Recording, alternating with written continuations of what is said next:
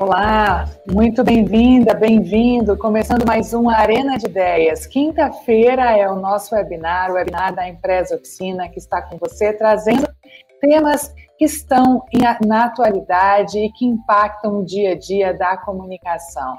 Nós estamos ao vivo pelo YouTube, você também pode nos acompanhar pelo LinkedIn e pelo nosso podcast no Spotify também. Hoje eu converso com dois convidados especiais sobre inovação. Afinal de contas, por onde a gente deve começar a inovar? Em um mundo hiperconectado, com avalanches de informações em tempo real, a necessidade de inovar é um dos grandes desafios de todas as organizações, sejam empresas, instituições e também o serviço público. A inovação é a melhoria constante, estar abertos a mudanças e a novas tendências na forma de empreender pode ser muito a solução para esse momento. A gente está falando de uma era de disrupção tecnológica, né, que está gerando negócios inovadores e transformando o modo como vemos um produto, uma marca e como esse produto e essa marca está inserindo no dia a dia da sociedade brasileira. E essa busca incessante por novas ideias no Brasil, ela acaba sendo cada vez mais acelerada. Afinal de contas, nós temos urgência em apresentar novas soluções. Mas existe uma dúvida, que é como começar a inovar nos negócios? Por onde começar? Eu tenho que ter uma área, a inovação tem que estar intrínseca a todo o negócio. É esse universo fantástico da inovação que nós vamos debater hoje. E para isso, eu não poderia estar recebendo no Arena de Ideias convidados melhores do que o Henrique Dias, que é o head de, de tendências e futuro da Box 1824, e o Mabusi, que é o consultor em design no César e professor de filosofia do design no mestrado da César School. Então, bem-vindos ao Arena de Ideias. É um grande prazer ter vocês aqui. Admiro muito o trabalho de vocês e das empresas que vocês representam também. E eu queria começar é, colocando já essa questão central para vocês debaterem, né, que é, é, a gente sabe que existe muita clamor por inovação. Né? A gente sabe que boas pitadas de curiosidade e colaboração podem fomentar um ambiente inovador. Mas eu queria pedir, perguntar para vocês, é, começar perguntando sobre quais os passos que são fundamentais para a inovação e por onde começar. Às vezes a gente acha que inovação é aquela ideia que ninguém teve, né? Aquela ideia que vai mudar tudo, ou que está muito atrelada à tecnologia, e na realidade não é. Na realidade, a solução de um problema, muitas vezes simples, é muito o pilar de uma inovação. Mas como a gente começa? Por onde a gente começa? Queria abrir esse debate aqui com vocês. Podemos começar com você, Henrique? Podemos sim. Bom dia, Patrícia. Bom dia, Mabuz. Bom dia a todos e todas que estão acompanhando a gente. É, eu qualificaria primeiro, Patrícia, quando a gente discutir inovação, acho que é necessário a gente dar um significado né, para essa palavra. E acho que a coisa mais importante é que você trouxe né, um conceito uh, de constante melhorias, né? A gente pode trazer, melhorar o que a gente já tem, trazer uma melhoria que a gente ainda não tenha e não seja algo incremental, seja, algo mais disruptivo. Então, acho que é importante sempre alinhar com quem a gente está trabalhando, qual a perspectiva que a gente tem de inovação, né? Porque muitas vezes a gente tem isso como dado numa equipe de trabalho e não é dado, né? Então, muitas vezes a gente está falando de coisas um pouco diferentes. Uh, e a segunda coisa, eu não vou, não vou antecipar muito, porque eu sei que lá na frente a gente vai discutir mais, uh, mais profundamente algumas questões de inovação, é que inovação não fica restrita a uma cadeira, a um chapéu, a uma pessoa, a uma área específica, né? A inovação ela pode ser muitas vezes na área financeira, na área de gestão, na área de RH, na área de pessoas, na área jurídica, na área de produtos, na área de marketing, na área de design, né? E muitas vezes a inovação está só atrelada às cadeiras mais criativas dentro de uma empresa, né? E isso eu, eu vejo que tem um certo equívoco, equívoco nisso, né? Então é, a inovação ela perpassa, na minha opinião, todas as áreas, né? Dando uma, uma geral, né? Ela tem que perpassar uh, uh, toda uma empresa, e eu não vejo problema existir uma área de inovação, desde que essa área cuide de fomentar as outras e ser mais transversal. Mas isso é uma coisa muito específica de cada empresa, de cada instituição, né? Então é uma discussão muito que a gente precisa de mais elementos para definir isso. Mas eu diria que a primeira coisa é qualificar o que é inovação para um grupo de pessoas, um grupo de estudantes. A inovação acontece dentro da nossa casa, né? Então, vou dar um exemplo. Putz, estamos com a pandemia, nosso orçamento ficou um pouco mais restrito, né? Moramos em cinco pessoas, a gente vai ter que achar formas inovadoras né, para solucionar algumas questões, né? A gente vai, ou às vezes a inovação não vem por um desafio já dado, mas por alguma coisa que pode aparecer no futuro. Então, eu colocaria aqui para esse grupo que vai discutir, por exemplo, dentro de casa, essas cinco pessoas que moram juntos, o que a gente está buscando de inovação, né? Como a gente está qualificando? Para alinhar um olhar, né? Numa empresa, numa corporação de 5, 10, 20 mil pessoas, 20 mil, 30 mil pessoas é a mesma coisa, né? Então, eu diria que inovação é muito. É, eu vejo, né? Obviamente que eu trabalho nesse, nesse segmento, nessa área, eu vejo que é algo fundamental e necessário, só que também é muito necessário dar significado para isso. É, se vocês me permitem contribuir aí na discussão, que eu achei ótimas as colocações para Henrique, eu agradeço bastante para a discussão, acho que é muito legal, mas eu queria colocar alguns pontos a mais. Primeiro, só para dizer do lugar que eu estou falando, né? É, além de dar aula no César, na César School, na, gradua, na, no mestrado, eu trabalho no César mesmo, Centro de Estudos de Sistemas Avançados do Recife, é, que tem é, 25 anos, é uma instituição de 25 anos, dos quais em outubro eu faço 21 anos que estou nela. Então já é uma coisa esquisitíssima de alguém que está há 21 anos numa instituição. É, isso tem um valor para essa discussão da gente que eu acompanhei uma história de discussão sobre inovação que é muito interessante. É, então, eu concordo fortemente com tudo que Henrique disse. Eu só diria que assim, a gente tem, mesmo que é importante ter um, um entendimento comum para a gente partir de um mesmo solo, digamos assim, é, de discussão. Porém, é muito importante a gente ter, muito, ter bem claro que cada vez mais, eu acho que cada vez mais, né, a gente está vendo isso no dia a dia, é, a gente tem que encarar as coisas mais no plural e menos no singular, certo? Então, é um fato, existem inovações. Nesses últimos 20 anos de trabalho com inovação, que eu tenho percebido é que existe um amadurecimento. Então, por exemplo, cada vez mais é, você fala de uma inovação que não é incremental, isso já é antigo, inclusive. A gente fala disso há muito tempo. Mas é, isso tudo é contextual, né? Eu acabei me metendo a, a um momento que eu, essas questões que envolviam design e modelos de negócio e, e pessoas e entendimento de gente acabaram me levando na academia para fazer um curso de filosofia, porque eu estava precisando dar conta dessa complexidade. É, e cada vez mais eu acho que a gente tem que ter esse entendimento, que está bem claro num, num pensamento que, assim, é, a gente não. Eu cada vez acredito menos em progresso, certo? Progresso como a ideia de uma linearidade da coisa. Não, não há mais espaço para é, inovação incremental.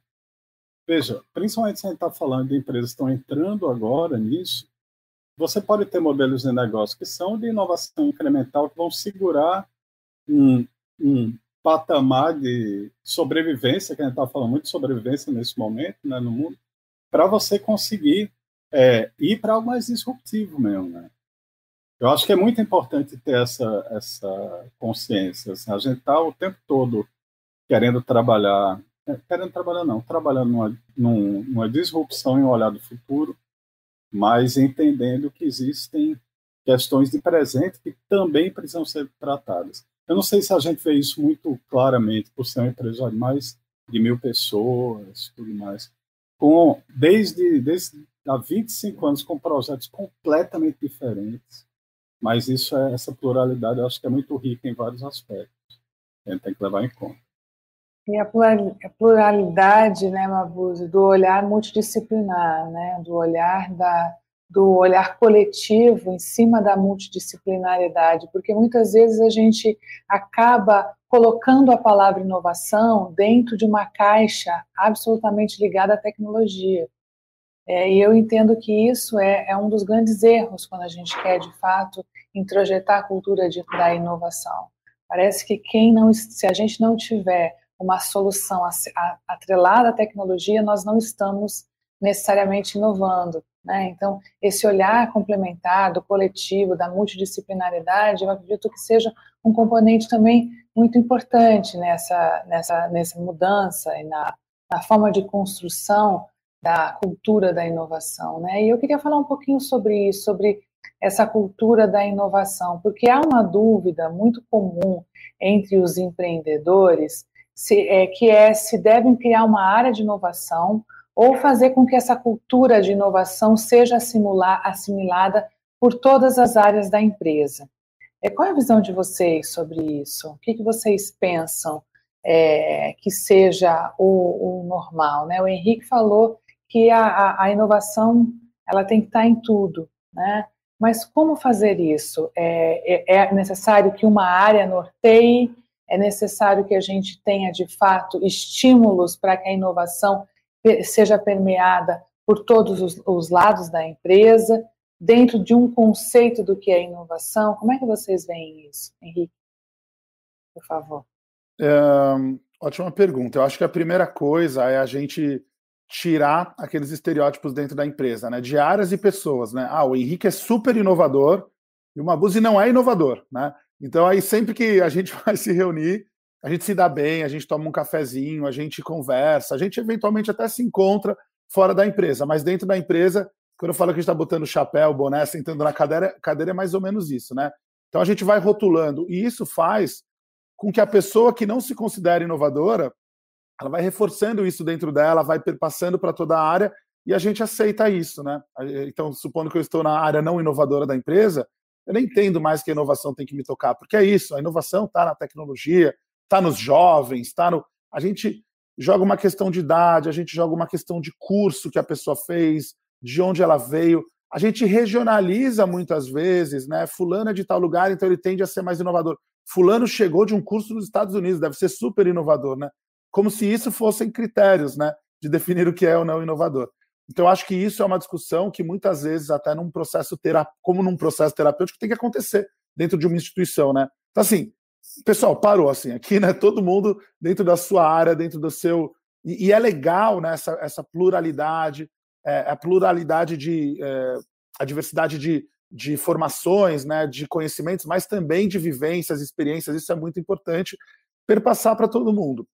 E aí a cultura da empresa a gente tem que entender o quão inovadora é aquela empresa, o quanto de espaço existe de inovação, o quanto aquilo vai pautar a nossa conversa, né? Então, acho que isso é muito importante. E aí, cada empresa tem a sua cultura.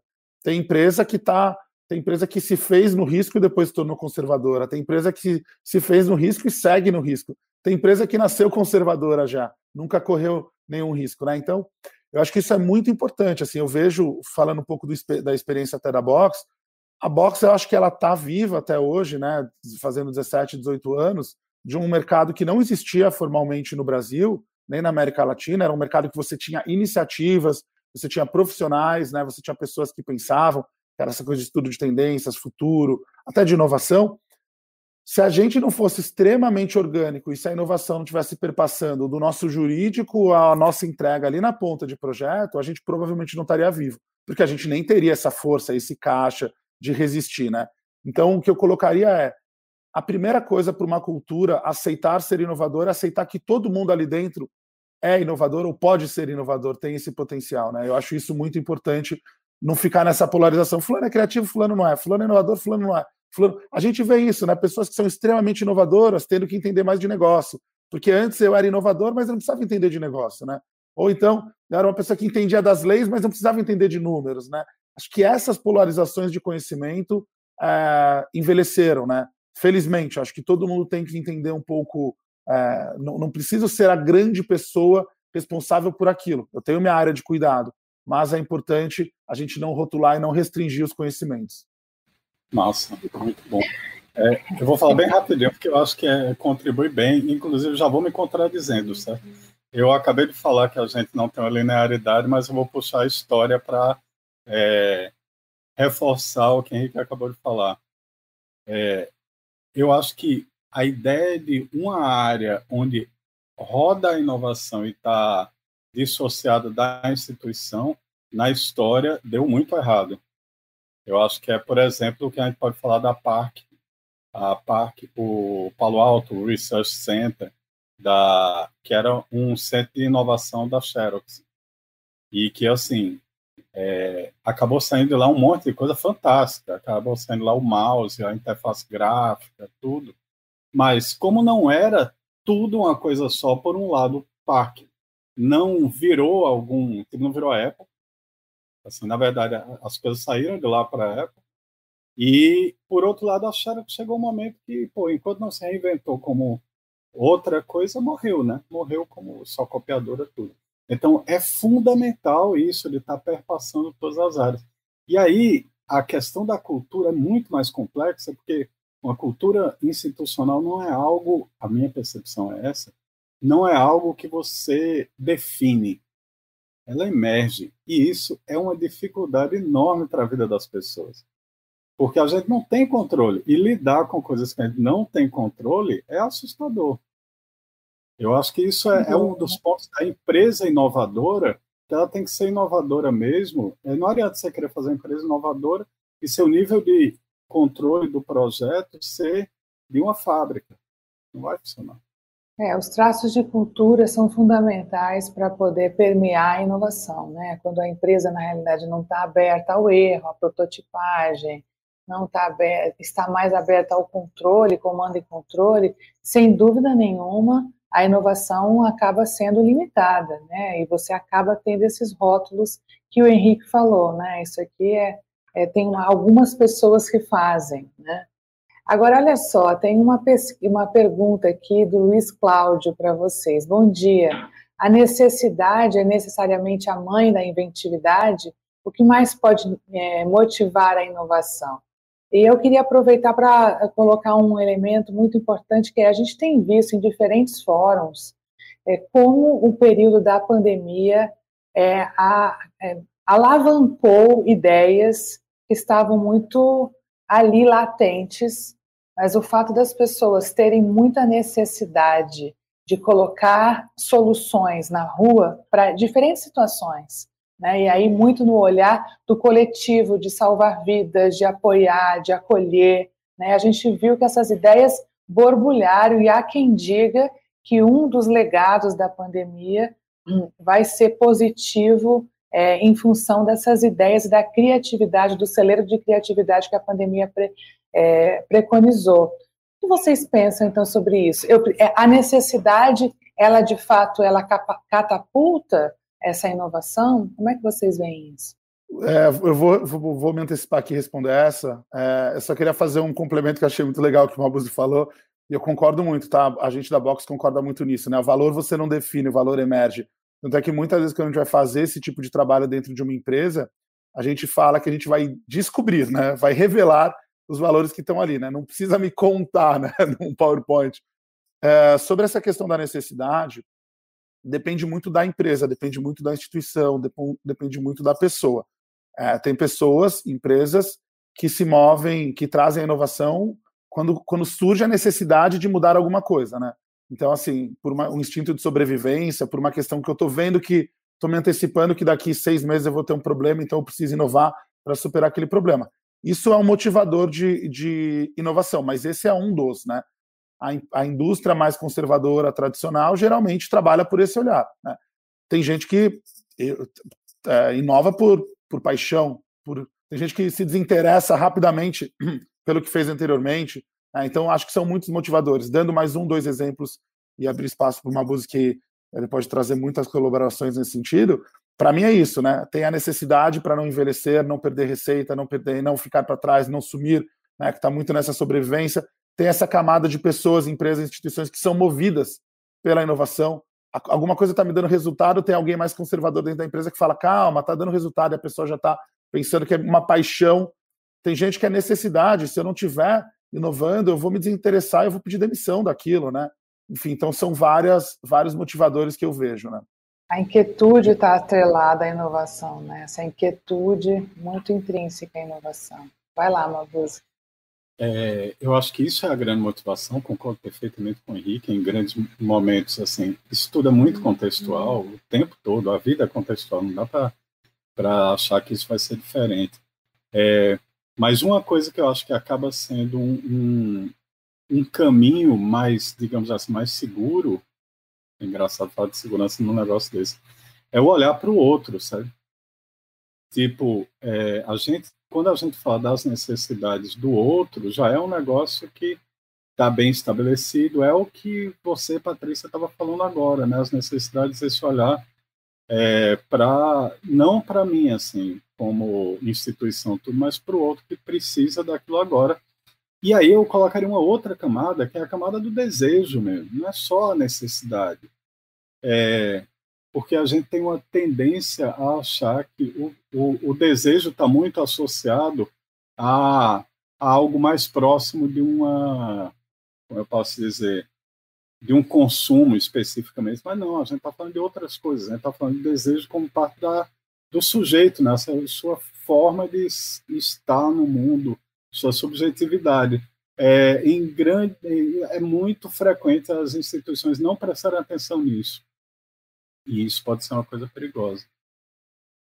É, o ambiente, o, o ambiente propício para a inovação, né? O papel do líder está muito em garantir que essa essa cultura possa ser desenvolvida, né? Assim, a gente pode ter pessoas inquietas, mas que não estão num ambiente onde a inovação é permitida. Então, eu estou dentro de uma caixa, tenho um método, é assim que a gente faz há 25 anos, é assim que deu super certo, a gente vai continuar fazendo. Então, eu entendo que, é, é como muito da, da, personalidade humana é desenvolvida pelo, pelo, pelo contexto em que ela está inserida, a cultura da inovação também. Né? Então, você tem empresas que são muito mais orientadas ao negócio, à disrupção, e outras empresas muito mais ao dia, ali, ao problema, em que você não tem essa a, a permissão até para inovar, não de uma maneira explícita, muito mais velada, mas você acaba é, limitando esses olhares muito mais para trazer a solução, né?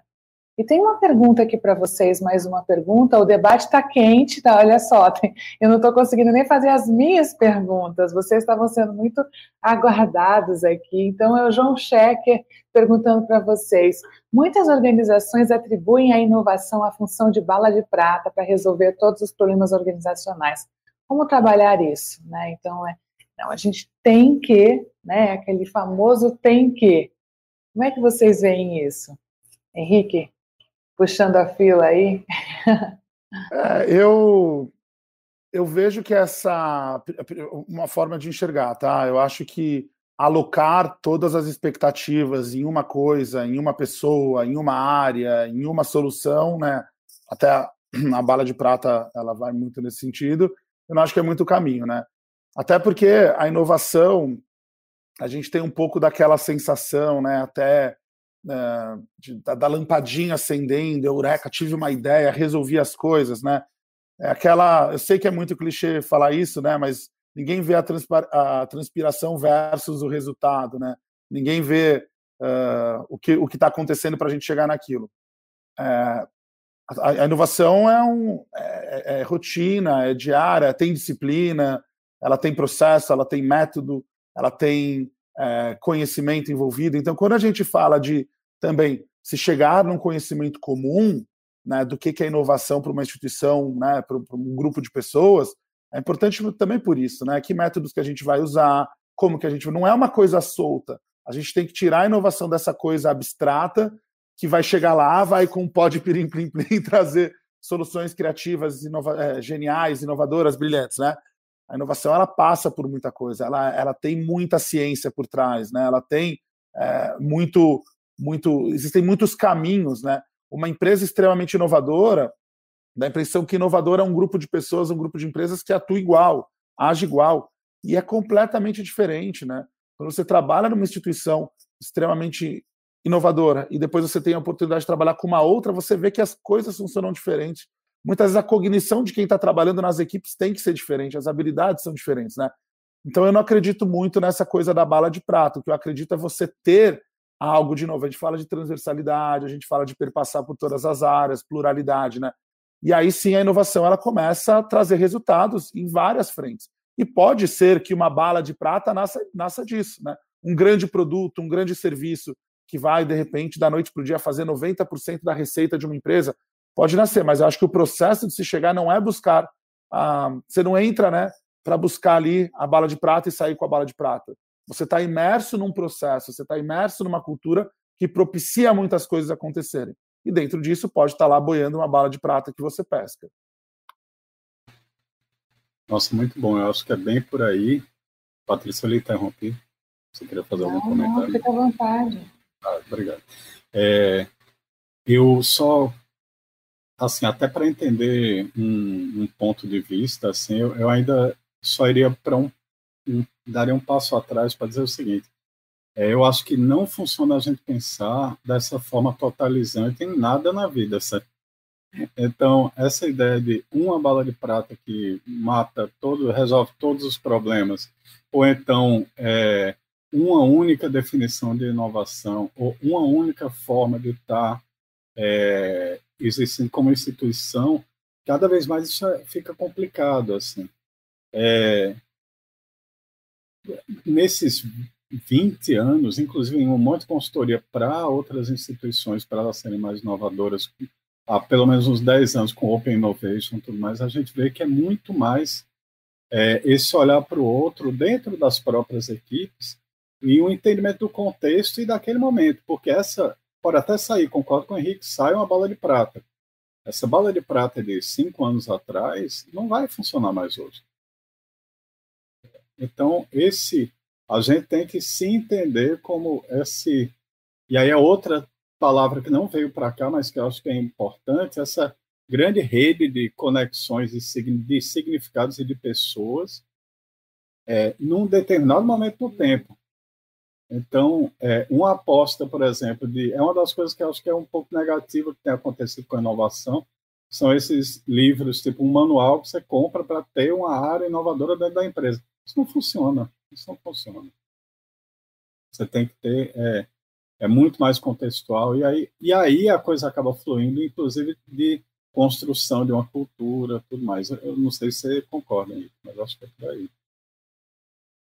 Não, eu concordo super. Assim, eu acho que esses, esses manuais, essas, eh, essas coisas que aparecem, elas podem até ser inspiradoras para você olhar, aprender alguma coisa, mas assim, de o Ctrl C, né? Ctrl C, Ctrl V de modelos, de isso é algo que de fato também concordo, não, não vejo acontecendo. Cara, tem um cara que eu adoro chamado Gregory Bateson. Gregory Bateson ele foi, ele foi um antropólogo e foi teve na, no início daquela coisa da cibernética, tudo, é, metade do século passado. E ele fala uma frase que é muito simples, como toda frase genial, é muito simples e cabe para um monte de coisa que a gente está discutindo. É assim, o mapa não é o território, entendeu?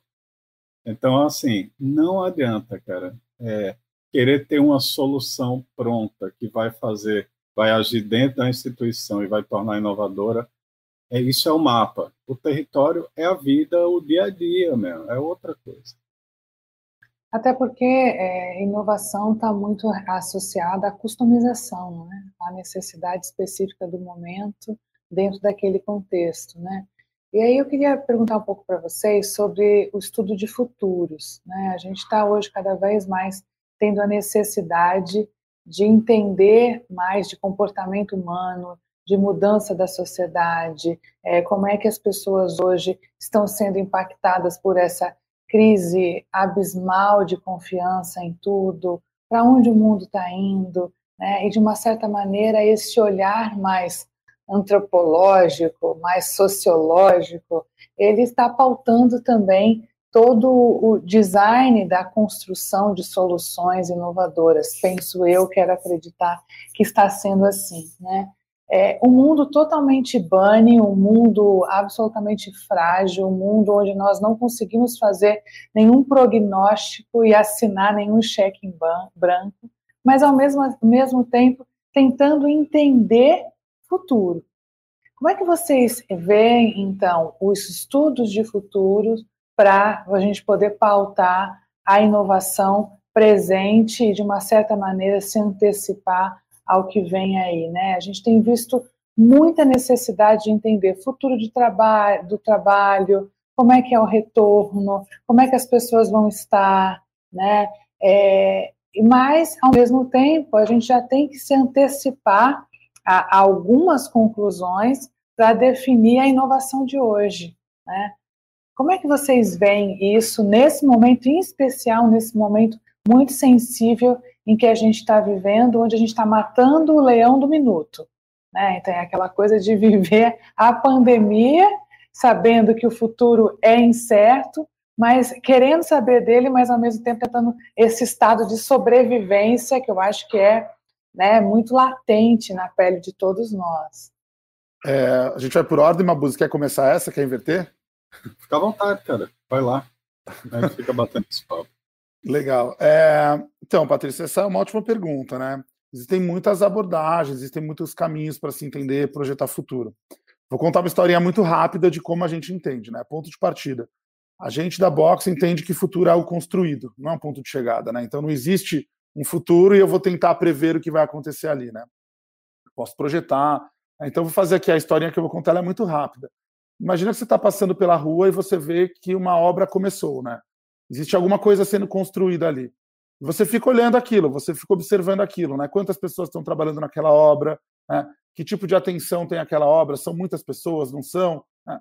Os funcionários daquela daquela obra, eles estão protegidos, não estão usando capacete, quando eles estão subindo numa altura mais alta, eles estão com cabo de segurança, tem alguém tecnicamente supervisionando aquela obra, o tipo de material que está sendo usado, e você consegue, a partir de observações, imaginar como aquela obra vai, vai, vai o que vai acontecer com aquela obra.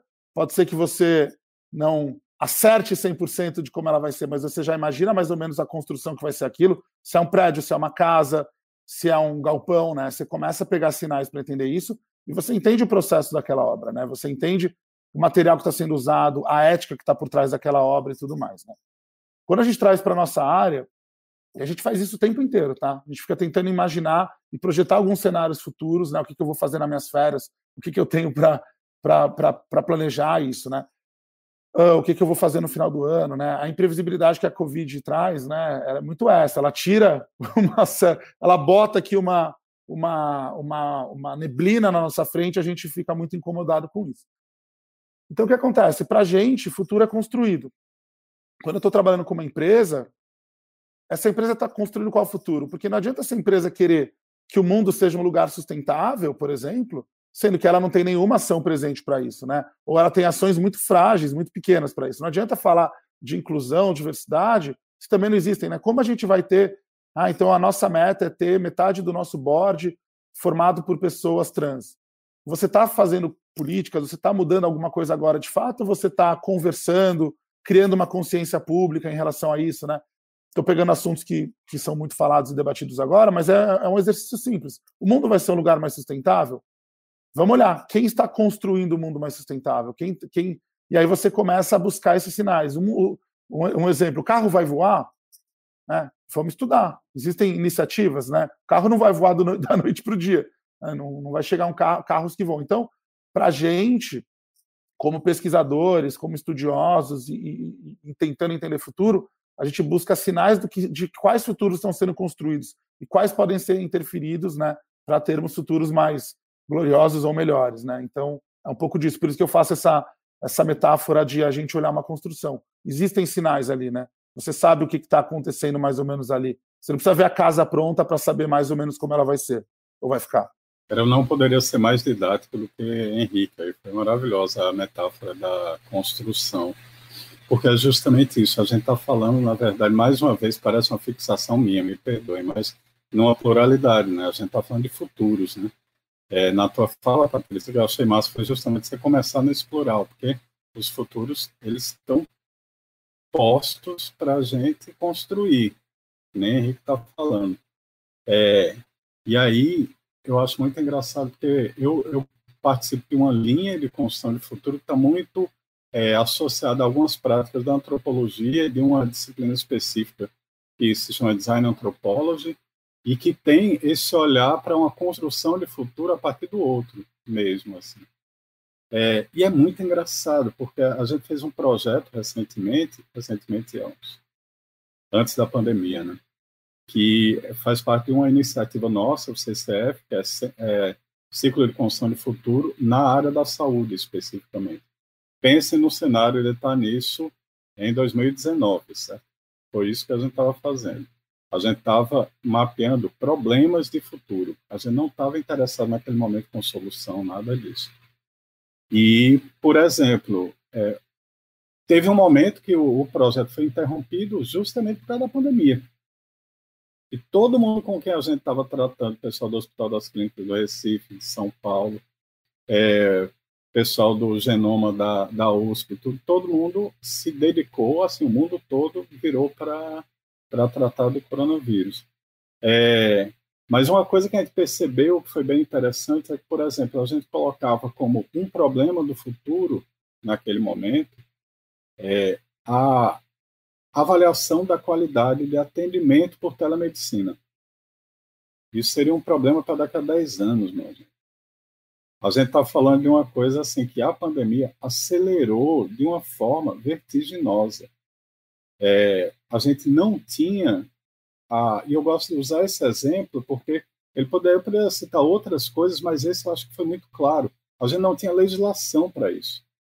É, você, como médico, é, todo mundo, principalmente quem tem filho pequeno, tem o, a pediatra ou pediatra no, no WhatsApp, mas isso não é algo formalizado. Isso era, inclusive, vou botar aí, ilegal de certa forma. Mas era feito, porque isso também tem uma coisa da construção do futuro. As leis, tudo acabam vindo meio que com um certo atraso em relação às práticas. E as práticas são muito. É, e aí a relação da tecnologia é interessante. As práticas, elas. Apesar das tecnologias sempre mudarem, as práticas se mantêm. Você tem que falar com o seu o pediatra de seu filho, é isso. Só que aí era um cenário para daqui a 10 anos. Com a pandemia, a legislação foi criada, foi modificada, é, existiu uma procura, existe uma procura grande de telemedicina, e é, isso é um problema hoje que eu vejo as pessoas tratando. Assim. Aí tem essa questão, né? Que do ponto de vista prático, a gente começa a ter essa relação de um olhar para o futuro que a gente sempre está olhando para o presente, que a partir do momento que você olha é passado. É, parece pegadinha, mas assim, tudo que você observa, tudo que você é, desenvolve, tudo mesmo os dados que você olha, é, tudo é passado. Tá... E aí é, é a relação né, do olhar para o passado para construir algo que vai ter algum impacto no futuro. É, aí eu vejo que o que é que acontece? A gente tem hoje, isso é um olhar que eu acho que a gente tem que ter para esse momento tem um termozinho que eu acho muito bonito, que eu vou usar, mas depois tem a explicação mais adequada, que é a irreversibilidade da termodinâmica, sabe? Que é basicamente aquele efeito que você não consegue botar o, a pasta de dente de volta para o tubo, certo? Então, a gente está nesse momento no mundo. A ideia que no início dessa pandemia existia que tem um novo normal, não tem novo normal, gente. Tem uma outra coisa. Tem uma outra vida que vai repetir ou não coisas anteriores. Né? Depende da gente também. E aí eu acho que é muito é, interessante essa pergunta que está chegando para você, Mabuse, porque dentro desse pensamento que você está colocando do irreversível, como é que o design ele pode fomentar a pauta da inovação dentro das empresas? A gente tem visto hoje o conceito de design, na realidade, para desenhar soluções de um mundo melhor né, soluções coletivas para um mundo melhor. Como é que o design hoje entra nessa pauta da inovação? O conceito de design ele está absolutamente ampliado, né? Inclusive é uma das coisas mais incríveis que aconteceram esse, no último South by Southwest, o SXSW, na minha visão, foi o painel do Bruce Mal, é, design canadense conhecidíssimo, aonde ele coloca justamente o design como centro para a gente poder colocar a vida, a vida que não é a vida humana, mas a vida como um grande elemento para desenhar esse, essa coletividade. Eu achei isso incrível, né? A gente que ficava com aquele pensamento de design, basicamente de embalagem, design de um novo produto, né? Não, design da construção da vida, a vida, a, ele, ele coloca como life center, né? E o design nessa construção da vida no centro. Eu achei incrível, assim. É difícil ter um painel que eu me apaixone tanto como essa do Bruce Mal. E aí eu queria te perguntar sobre é, essa questão da, do design na pauta da inovação. Massa. É, Ju é uma, é uma querida, assim. Ela fico muito feliz que ela conseguiu estar aqui com a gente. É, como é que eu entendo essa contribuição, né? É, a gente, eu acho que a gente pode entender até um pouco além do Bruce Mal, mas aí eu vou seguir uma linha do tempo, de certa forma, é, porque o design, ao mesmo tempo, é um, é um termo que a gente tem que ter muito cuidado, que pode cair muito num, numa numa perda de significado, né? Então, que nem isso, de dizer, não, é, é uma ação, design gráfico, design de produto, ou design de interação, essas coisas todas que a gente está falando. Eu gosto de pensar, na verdade, e aí é uma influência grande da filosofia. Eu peço desculpas ao povo que vai ter que aguentar um professor de filosofia do design aqui, certo? Mas eu vejo que a gente teve um momento, e esse momento foi bem no meados do século XX, assim, início do século XX, onde o design está muito focado nesse design do. E aí eu vou ser pedante e usar grego, mas é o design do oikos. é o design da, da casa, o design de, de para você dos, das coisas que você usa, no máximo de um entendimento desse contexto da, da sua vida, mas focado muito não só no humano, mas nesse conceito de indivíduo. É, depois você começa a ter, a partir dos anos 2000, uma coisa que, que aparece muito, que é a ideia de um design da polis. É um design que ele já é um design que está se pensando num contexto urbano, é um design que está se pensando no seu.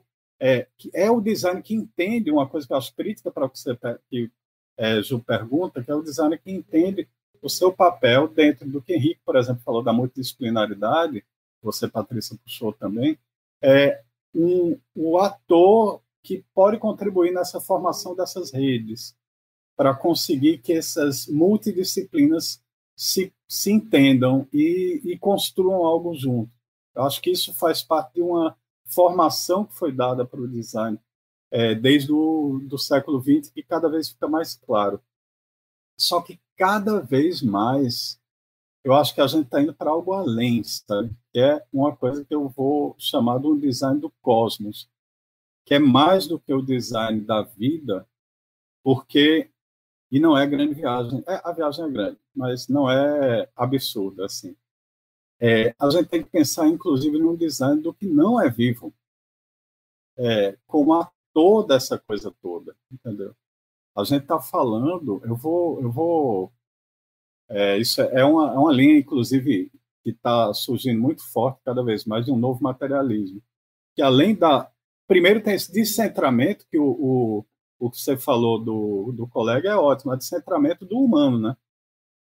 Que não é só o humano. O humano deixa de ser o centro. Porque uma série de atitudes que a gente tomou em relação ao que nos cerca, a vida, é o que acabou levando a pandemia que a gente tem. Então, esse, esse, essa perda desse centro para o humano é uma coisa muito importante, para olhar, inclusive, que não é vivo. Aí, só concluindo, é, por exemplo, quem tem isso muito bem é muito claro, e quando você lê, você entende o que eu estou querendo dizer, está claro para ele, é Ailton Krenak, né? Certamente, com certeza. É, é, é, e é interessantíssimo que isso tudo, esse pensamento hoje, ele esteja muito mais delineado justamente pela falta de pensamento coletivo, que nos trouxe muito até a atual conjuntura, né? Mas eu queria fazer mais uma pergunta para vocês agora um pouquinho sobre a comunicação. A gente tem discutiu um pouco sobre a cultura, a necessidade de ter uma cultura organizacional que propicie é, a inovação e, a, e, essa inovação com um olhar multidisciplinar e ele, de uma certa maneira, carregando toda a instituição e não ser colocado numa caixinha, mas eu queria perguntar um pouco para vocês o papel da comunicação nesse ambiente de inovação, né? Assim, a gente tem visto também, graças à pandemia, que hoje comunicação passou a ser o soft skill mais requerido de qualquer é, gestor, de qualquer líder, de qualquer profissional, né? Assim, você pode ter um hard skill super legal, mas no momento em que está todo mundo, cada um trabalhando num canto do planeta, se você não sabe se comunicar, é, é uma situação, você acaba perdendo muito, né? E criando muitos problemas. E na inovação a gente percebe a mesma coisa. Muita dificuldade aí de se fazer entender o que é inovação dentro de casa, né? E muitas pessoas que têm ali não a bala de prata, mas estão mais abertas à inovação, com muita dificuldade de se expressar sobre. É, como é que vocês veem isso? Vocês têm relatos? Vocês vivem isso no dia a dia? A importância da comunicação no processo de inovação? Vamos lá, Henrique? Pode ser com você de novo? Claro. Não, muito legal. Estava viajando aqui uma música com, com a coisa do design aqui. tá muito, muito massa. É, tem várias coisas, depois a gente conversa disso, assim, que eu penso assim, o papel do design para mim é fundamental. É, sobre a comunicação, Patrícia, é algo fundamental, assim, Diferente do que a gente quer achar, que o convívio coletivo é uma coisa tranquila e é fácil, e todo mundo vai se respeitar e empatia, não é, né? A gente sabe que não é. É um esforço, e é um esforço que tem que ser encarado como um esforço mesmo, como um exercício, como eu entender o outro, né? O Mabuse vem falando muito disso, né? Na, na, em todas as salas dele. É, é sobre relação, né? É sobre estabelecer, é sobre. Por isso que ter um significado comum, achar as plataformas à distância que funcionem para o grupo, não para mim. Né? Muitas vezes eu não posso impor simplesmente alguma coisa que eu acredito e para o outro aquilo não funciona e o outro vai ficar o tempo inteiro se adaptando para se comunicar e se relacionar comigo, né? Eu acho que tem esse esforço que ele é que ele é necessário para mim essa é uma premissa de um de um exercício em grupo, né? E quando a gente está falando de processos de criatividade, de processos de escuta, né? então a gente pensa geralmente, quando a gente pensa em plataforma, a gente pensa nas plataformas que são mais fáceis, né, intuitivamente, para a gente falar. E a gente vai lá e manda, vou dar um exemplo, manda uma mensagem de áudio de 5 minutos no WhatsApp. Só que daí, quando a gente recebe mais de 30 segundos, a gente fica pé da vida com aquilo, porque eu não gosto de escutar, sabe? Ali é melhor, é mais fácil para eu falar. Mas eu quero receber um e-mail com todos os bullet points que depois eu. Então, assim, né, eu, eu, eu começo a determinar coisas e muitas vezes a gente não determina pelo que é mais fácil de como escuta, o que é mais fácil como fala, né? Eu, por exemplo, eu posso ser uma pessoa que tem uma baita dificuldade em falar, eu prefiro me comunicar por e-mail. Tem uma pessoa da equipe que não gosta muito de ler e-mail porque ela fica trabalhando na mão, ela, ela preferia receber áudio no WhatsApp. Então, assim, desde definição de e-mails, até uma conversa clara, até entender de fato os modelos mentais que estão é, perpassando o grupo, né? não só as questões de, de habilidade. A comunicação é fundamental. Assim, relatos que eu tenho, vou dar alguns, né? Você tem pessoas que trabalham comigo que a gente fisicamente funcionava muito bem, se entendia, se comunicava, a gente tinha uma dinâmica de trabalho e tal, e que não funciona. Não conseguimos levar essa, essa, essa relação e essa comunicação para o digital. E outras pessoas que eu não trabalhava muito bem fisicamente, a gente conseguiu migrar totalmente para o digital e funciona maravilhosamente, né? E, e, eu acho que é definir alguns acordos, algumas práticas, alguns limites, algumas plataformas, coisas. Eu vou trabalhar com uma Buse, você gosta como? Você gosta do Zoom, você gosta do, do Meet, você gosta do WhatsApp, você gosta do Slack, você vamos tentar chegar no meio termo, vamos achar um equilíbrio da relação, né? Vamos entender ali quais são os como a gente pode estabelecer, mas comunicação e inovação é fundamental. Não é um exercício solitário e não é um exercício de um de uma pessoa que vai pegar, botar tudo embaixo do braço e vai resolver com a, a bala de prata ali, né? Então, eu diria mais ou menos isso.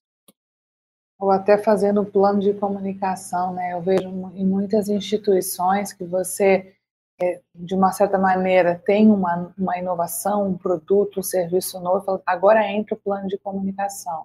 E é a hora que não entra o plano de comunicação, porque se não está desde o começo, se você não entendeu o porquê, é, comungou, né? A gente nunca pode esquecer que comunicar é comungar, é, é um ato de comungar. Então eu comungo com você desde que eu entenda a sua dor. Não dá para chegar a marmita pronta, como falam, né? Assim, depois de todo o processo, então agora divulgue. E aí você já tem um problema, não é? Não é o ato de divulgar que vai gerar um engajamento ou vai gerar essa visão coletiva. Né? Então, esse comungar ele tem que vir desde o começo, eu entendendo a sua dor, e é lógico que a comunicação empática ela é, ela é sine qua non nesse processo todo, senão não tem conexão. Né? Queria te ouvir, Mabuse. É, eu adorei o que vocês falaram e, e eu só contribuindo também para o que a Patrícia disse agora. É, eu acho que tem muito uma coisa que é, é um problema desde é um problema antigo, certo? Que começa com a modernidade, século XVII, e que a gente começa a botar o mundo em caixinha, sabe? Assim, o mundo não está em caixinha, minha gente. Ou, é, uma instituição não são caixas. Uma, a, a ação que você tem dentro de uma instituição não são não é não se dá em caixas, são fluxos. A gente teve essa influência, inclusive, que vai para a administração. A, o século XX tem a, o termo é esse, administração científica. É toda baseada nessa taxonomia de você dividir bem as coisas. Pra, e essas caixinhas acabam fazendo com que você perca o significado das coisas. Né? Essa, essa vida, a vida da gente é fluxo, é como diria o outro lá, não é retrato, é filme. Então tem que ser do início. É, e aí eu só reforço que a escuta é o grande momento. É, a gente quer muito dizer as coisas, mas na verdade o mais importante é o momento da escuta, e nesse sentido, é, quem, quem faz é, pesquisa, faz entrevista, tudo, entende o valor do silêncio. Né? Então, assim, é, é muito estranho falar que talvez o que é, é, é estranho, talvez para o senso comum, falar que o mais importante da comunicação é o silêncio, mas é, porque é esse momento que você dá o espaço para o outro, assim. E é nesse momento que você aprende. E aí consegue comunicar melhor, né? Trazendo até, desculpa, Patrícia, só fazendo um ponto aqui. Até é muito interessante é, essa fala, Mabuse, porque é tão contrassenso que a gente vê, né? A nossa atividade mental, quando a gente fala, ela é hiperativa. Quando a gente escuta, ela baixa. É quase como se a gente estivesse dormindo, né? Então é, é, é, muito importante precisa exercitar a escuta, né? Achar que a escuta é, um, é, é algo natural e não é normal. Não, não é, é um exercício escutar o outro, né? Escutar, entender o que a pessoa está falando, né? Então não, uma Buzi está aqui falando, eu já estou pensando em outra coisa e eu já estou flutuando, flanando. A hora que ele acaba de falar, eu não, total, é isso, muito legal. E aí eu não captei a mensagem que ele quis, eu, as coisas que ele pensou. Num processo de inovação, isso mata a inovação, né? Porque, de novo, por mais que a gente ache que esteja coletivamente, eu não estou escutando ninguém. Eu estou só pensando com as minhas próprias ideias, né? Isso é muito importante. E eu colocar aqui não é natural a gente escutar. Isso é essa doideira.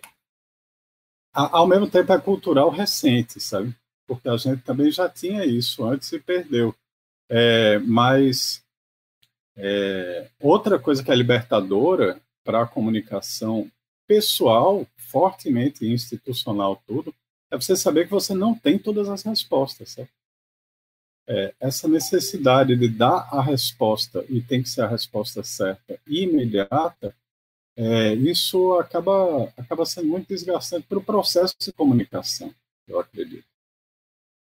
Sem falar do peso da responsabilidade, né? Eu tenho que ter resposta, né? Aquele peso absurdo, né? É curioso isso que vocês estão falando da escuta ativa, porque se a gente for ver, a gente aprende a falar, né? A gente aprende a falar, a gente é ensinado a falar, mas a gente não é ensinado a ouvir. Então, quando a gente tem aquela história da, da mãe que está falando e aí vem a criança, a mãe fala, ouve primeiro, né? Deixa eu terminar de falar, deixa eu terminar de falar. Mas a gente não ensina a escutar. E agora, esse momento da pandemia, a gente está aprendendo a escutar. A gente vê reuniões antes que você tinha 20 pessoas numa sala em que era o caos. Agora, pelo, por esses, essas formas que a gente está aqui, pelo Zoom, pelo Teams, o, o que é que seja, você levanta a mãozinha. Né? Então, eu estou escutando muito mais do que antes, em, em situações, em fóruns, muito caóticos, né? Então a escutativa eu acho ela fundamental para esse processo todo de criação, de colaboração e de inovação. E a gente está chegando ao final. Eu falei para vocês que passava rápido, então, para terminar, uma pergunta aqui da, da Jaqueline Toledo. Como inovar mais e ser mais disruptivo no setor público? A gente sempre tem essa questão, né? O setor privado, de uma certa maneira, mais aberto à inovação e, e o setor público com uma pecha, com um estereótipo é, criado de ser mais lento, mais engessado e sem tanta possibilidade de inovar. Queria pedir a dica de vocês, e aí, como considerações finais, que a gente está chegando ao fim do Arena de Ideias, já agradecendo a Henrique e ao Mabuse por essa aula que vocês nos deram e nos abrilhantaram aqui com um conhecimento incrível. Deixo com vocês, então, a pergunta da Jaque, é, Henrique, para você também concluir aí a sua fala. Obrigado, obrigado o convite, foi, foi demais aqui o momento. É, indo aqui para a minha fala final, eu acho que, é, primeiro, dissociar, né? a gente polariza, né? o público não é inovador e o privado é inovador. Né? A gente coloca isso e a gente acaba reforçando uma vez que a gente está dentro desse ambiente. Né? Acho que como inovar mais nesse setor, ou em qualquer setor para mim, é buscar as pessoas que estão próximas e começar a motivar, discutir, trazer, levantar essa pauta, né? Então acho que quando a gente percebe que existe uma dificuldade em, em qualquer lugar que seja, né? Aqui eu não vou ser ingênuo de saber, claro, que existem uma empresa que é agressiva para dar resultados comerciais, que é diferente de uma empresa pública, vai ser mais fácil de você convencer por números o porquê inovar. Né? Então, o setor público tem outro desafio. Mas o que eu quero dizer aqui, tirando essa questão e essa característica, é de fato sentir que existe é, existe falta de espaço, existe falta de, de motivação para inovar, é começar a ser esse agente transformador, transformadora dentro da instituição. Né? Começar a trazer conhecimento para dentro, começar a conversar com outras pessoas e cutucar em áreas que, não, que você normalmente não estaria ali dentro. Né? Então, é fazer esse movimento, leva para dentro da instituição, né? faz a inovação, a palavra inovação começar a correr os corredores, né? organiza um fórum, organiza um time para discutir isso, e isso começa a se perpassar. Faz um time multidisciplinar, junta áreas, faz um evento, traz pessoas, né? Então, eu acho que se aproximar de profissionais que estão pensando em inovação é muito mais fácil do que a gente imagina, muitas vezes. É puxar uma conversa. Geralmente, quem trabalha com vocação de inovação gosta do assunto, né? Tenho certeza que eu e o Mabuse aqui hoje não é um esforço para a gente estar tá falando disso, né? A gente está aqui falando, a gente está compartilhando, a gente naturalmente é um tópico que nos, nos interessa, né? Então eu, eu, eu sugeriria isso, né? De leva para dentro dessas veias da instituição, dos corredores, esse assunto, esse tema e aproxima as pessoas dele. Muito bom, excelente. É, aí, eu, eu só acrescentaria, eu só eu acho fantástico toda a definição está ótima de dicas e tudo. A única coisa que eu acrescentaria é uma coisa bem pragmática, é assim, nessa sua área que você está trabalhando, quais são as metas que precisam ser cumpridas, assim, porque todo a gente fala do setor público esquecendo que tem metas específicas do setor público, né? É, a gente tem um, um dos maiores é, um dos maiores teóricos do setor público é, que é lido até hoje em Stanford tudo mais é brasileiro e negro, né? Foi Guerreiro Ramos. E assim, é, eu, eu, gosto sempre, quando a gente fala de setor público, de trazer de volta a memória de Guerreiro Ramos aí. E entender que as metas existem e são muito mais. É, se a gente for olhar para o micro, elas podem ser muito mais valiosas para você trabalhar com inovação do que uma inovação numa empresa privada movida exclusivamente pelo aumento de faturamento. Porque aumento de faturamento que vai levar a uma distribuição maior para os sócios pode ser conseguido você priori, é, você é, diminuindo a qualidade de vida de quem trabalha para você, por exemplo. Então isso não é um, não é um, eu não acredito nessa, assim como o Henrique, eu não acredito nessa dualidade setor público e setor privado. Mas você tem que ser esperto nesse sentido de ir, ser esperto de ir para entender quais são as metas. E mais uma vez, Guerreiro Ramos é um nome massa para ler. Infelizmente, praticamente não tem em português mais. Mas você encontra livro em inglês. Eu acho que é isso. Muito bom. Muito obrigada, Mabuza. Lembrando Guerreiro Ramos, que incrível esse pensamento. Adorei fechar com esse pensamento e com essa dica sensacional. Leitura obrigatória, super obrigatória mesmo. E eu queria agradecer a vocês, é, Henrique, da Box, 1824, Mabuse, César School e César, Instituto César também. Muito obrigada por estar conosco. Vocês, de fato, trouxeram uma aula que eu aprendi pra caramba com vocês e eu tenho certeza que todo mundo que acompanhou a gente também. É, e quinta-feira que vem a gente está de volta com mais uma Arena de Ideias. Conto com a sua participação e muito obrigada também por todas as perguntas que a gente não conseguiu terminar. Eu vou mandar para o Mabuse e para o Henrique as perguntas que chegaram para que vocês possam deixar depois lá nos nossos canais fazer os comentários de vocês. Obrigada, ótima quinta-feira e semana que vem a gente está de volta. Valeu!